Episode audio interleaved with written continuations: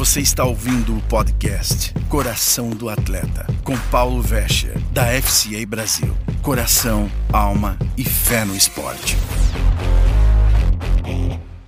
Olá, seja bem-vindo ao nosso podcast Coração de Atleta.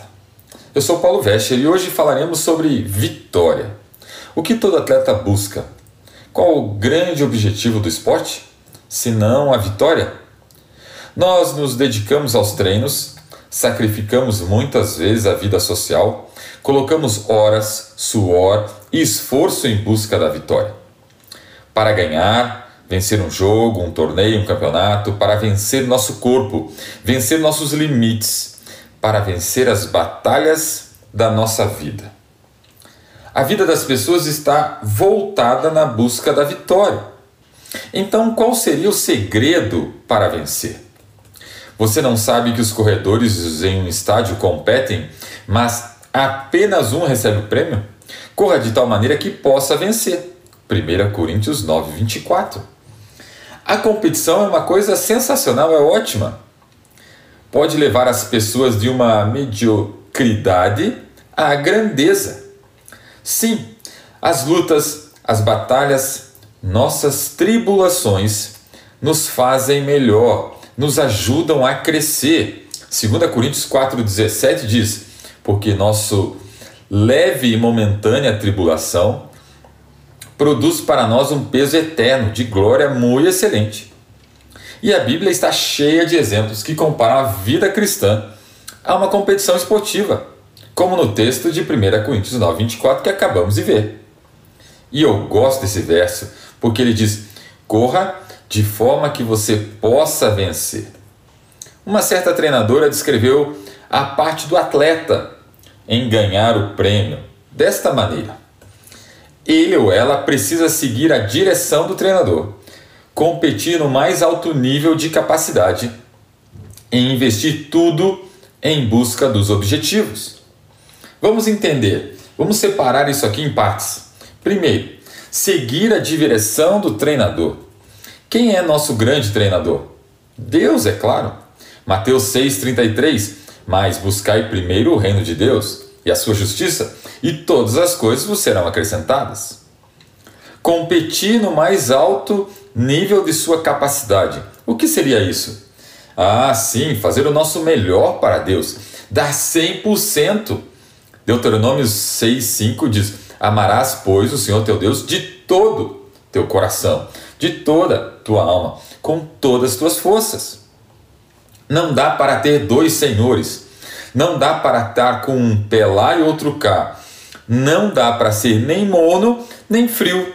Você tem que estar ao lado de Deus e buscar Ele. Eu tenho que fazer meu melhor para Deus, porque é Ele que me capacita para o jogo da vida. E o terceiro ponto, investir tudo no seu objetivo. Aonde está seu foco? No reconhecimento aqui na Terra? Em receber elogios? Em ser famoso? Em ter muito dinheiro? Ou em se encontrar com Deus? Hum, qual é o seu propósito? Desejar ter sucesso e dinheiro não é problema, não está errado, mas o foco principal não pode ser ele, sim se encontrar com Deus. 1 Coríntios 9, 25 diz: E todo aquele que luta de tudo se abstém. Eles o fazem para alcançar uma coroa corruptível. Nós, porém, buscamos uma incorruptível, a eternidade.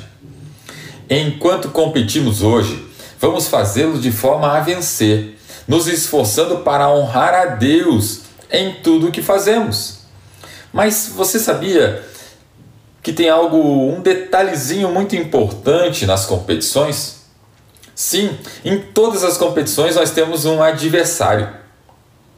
É verdade. O adversário pode ser você mesmo, porque muitas vezes se compete para baixar o seu tempo, e o adversário pode ser outras pessoas que não são teus inimigos, mas competem contra você. 1 Pedro 5,8 diz o seguinte: Fique alerta, cuidado com o seu grande inimigo, o diabo. Ele ronda como um leão que ruge procurando alguém para devorar. Como você se prepara para um jogo ou uma competição contra um rival implacável que quer te derrubar? Parece que muitos de nós nascemos como competidores, com a busca por desafios, aventuras, vitórias que surgem dentro de nós, desafios que vêm de dentro. Como concorrentes, estamos dispostos a dar nosso sangue, suor e lágrimas para derrotar nosso oponente. Na competição da vida, temos uma imagem clara dos dois lados opostos no reino espiritual que estão lutando ferozmente para ganhar um prêmio: o bem e o mal. O exército de Deus e as forças do inimigo, de Satanás, eles estão lutando por um prêmio. E você sabe qual é? Você. Sim, você. Eles querem a tua lealdade e o teu coração. Por causa do seu valor para Deus, você é o prêmio. Você acha que algum dia ficaremos livres da tentação ou das necessidades de mantermos a liberdade que nos foi dada em Cristo Jesus? Embora Deus tenha selado o destino do inimigo de Satanás por meio da morte e da ressurreição de Jesus Cristo, que comemoramos agora, há poucos dias, Satanás ainda está rondando, usando a principal tática de engano para nos afastar de Deus. Ele tenta nos fazer acreditar que Deus não é bom. Ele coloca uma perspectiva distorcida em cada evento. Ele causa dor e destruição em nossas vidas. E no final das contas, ele trabalha para nos destruir. A Bíblia deixa claro que o diabo e seus demônios são cruéis e decididos. Eles são os nossos verdadeiros inimigos. Efésios 6,12 diz: porque não temos que lutar contra a carne e o sangue, mas sim contra os principados, contra as potestades, contra os príncipes das trevas desse século, contra as hostes espirituais da maldade nos lugares celestiais. E como fazemos para nos proteger contra os ataques dos inimigos? Precisamos de um plano forte, de uma estratégia de jogo decidida. Precisamos de uma defesa forte e de um ataque rápido. Vamos entender esse plano de jogo em que temos que estar preparados para a batalha contra o nosso adversário? Qual seria o segredo para uma vida de vitória? Estratégias construídas para nos preparar e prevenir serão nossos aliados para resistir o inimigo. E vamos ver algumas estratégias nesse nosso playbook, nosso livro do jogo da vida que Deus nos mostra. A primeira estratégia é estar preparados. Portanto, vede, sede prudentes como andais, não como necios, mas como sábios, redimindo o tempo, portanto os dias são maus. Por isso não sejais insensatos, mas entendei qual seja a vontade do Senhor. Efésios 5, do 15 a 17. O texto fala em ser prudente, ser sábio, remir o tempo, entendendo a vontade de Deus. Eu preciso me conectar a Deus e buscar a sabedoria dele, para que eu possa enfrentar no dia mal o meu inimigo. O segundo ponto é reavaliar a sua vida e arrepender-se. Devemos continuamente nos avaliar. Quando estamos errados, admitir rapidamente e voltar a verdade à luz. Afaste-se do pecado e vá para Deus. Você é chamado ao arrependimento. A palavra arrepender-se vem da palavra grega metanoia, que significa uma mudança de mentalidade, de compreensão. Salmo 103, 12 diz: Assim como está longe o Oriente do Ocidente, assim afaste de nós as nossas transgressões, ó Deus. Sim, produzir, pois, frutos dignos de arrependimento. Mateus 3, 8. Romanos 12, 1 e 2 diz: E não sede conformados com esse mundo, mas sede transformados pela renovação do vosso entendimento para que experimenteis qual seja a boa, agradável e perfeita vontade de Deus. Eu tenho que olhar para a minha vida e se tem algo errado, eu tenho que me arrepender e voltar à luz rapidamente.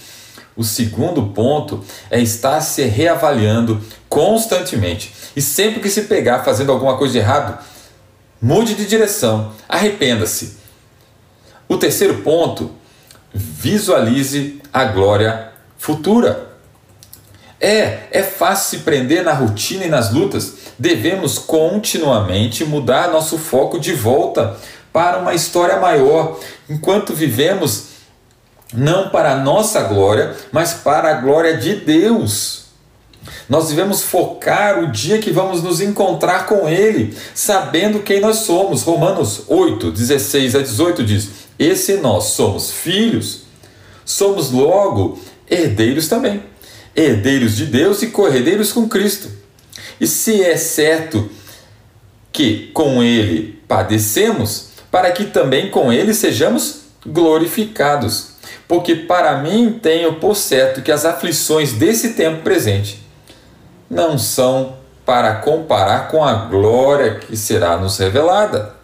Sim, eu tenho que continuar buscando a glória da eternidade, a glória futura, aquele glorioso dia que eu e você nos encontraremos com o Pai. Quarto, valorize seu coração. Sim, se valorizarmos e guardarmos os nossos corações, estabeleceremos limites de proteção, estaremos conectados com Deus. Provérbios 4:23 diz: "Sobretudo o que deve guardar, guarda o teu coração, porque dele procedem as fontes da vida." Salmo 119, de 9 a 11 diz: "Com o que purifica o jovem o seu caminho, observando conforme a tua palavra, com todo o meu coração te buscarei. Não me deixeis desviar dos teus mandamentos." escondi a tua palavra no meu coração para que eu não peque contra ti. Sim, eu guardo meu coração quando eu leio a palavra, quando eu coloco a palavra de Deus na minha vida, quando eu vivo essa palavra. E é por isso que eu tenho que buscar a palavra para guardar no meu coração, para ficar clara, porque é ela que vai me proteger, ela é a fonte de vida.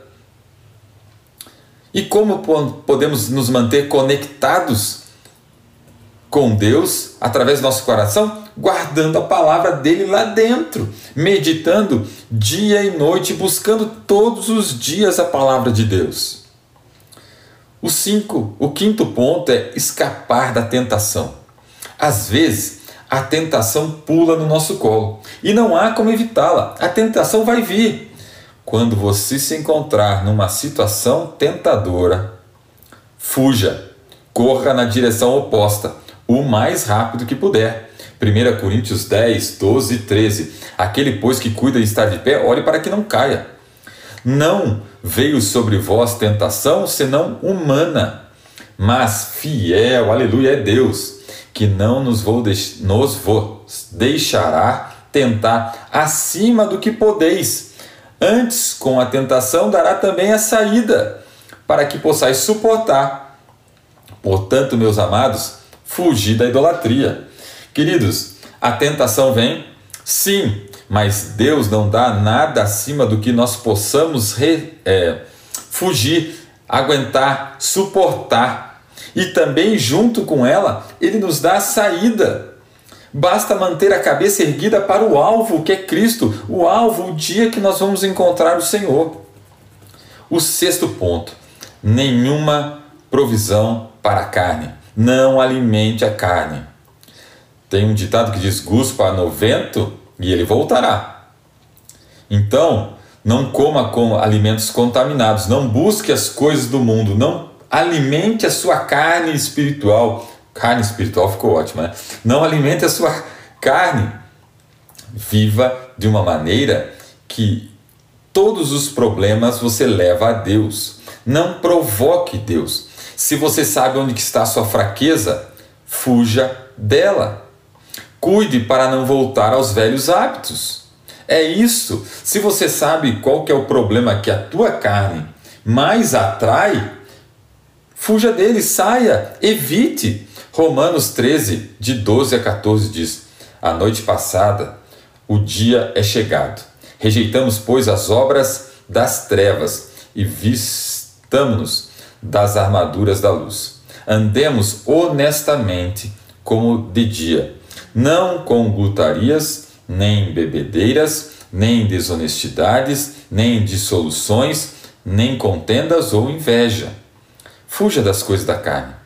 A carne é uma bagagem velha que ainda carregamos, desejos distorcidos e velhos padrões de hábitos. Vamos mudar, vamos fugir. Tudo que atrapalhe, deixe de lado.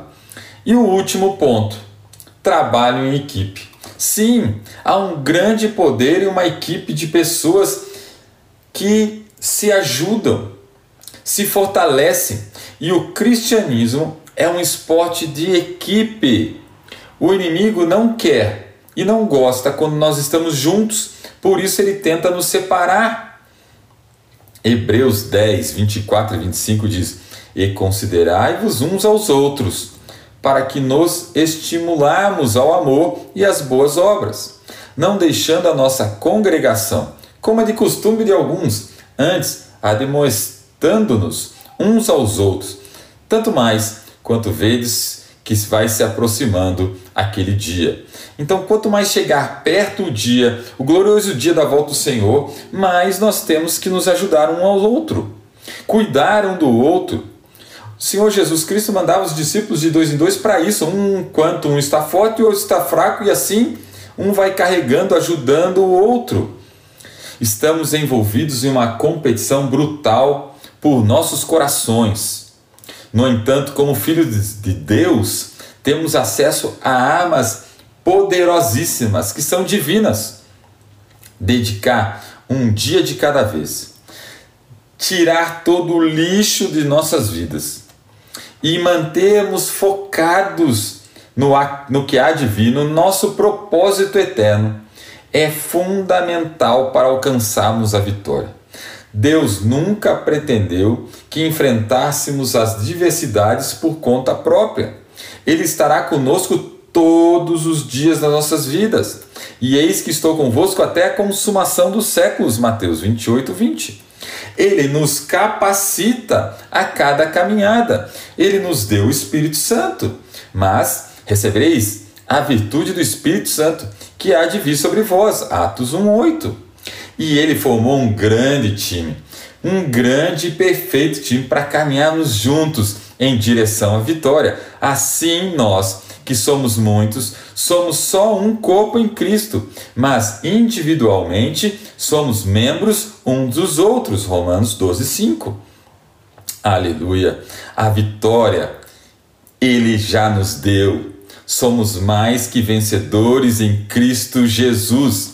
Mas em todas as coisas somos mais que vencedores por aquele que nos amou. Romanos 8:37. Tempo de batalha é tempo de luta, mas é tempo de vitória. Continue firme, pois a vitória é certa e virá.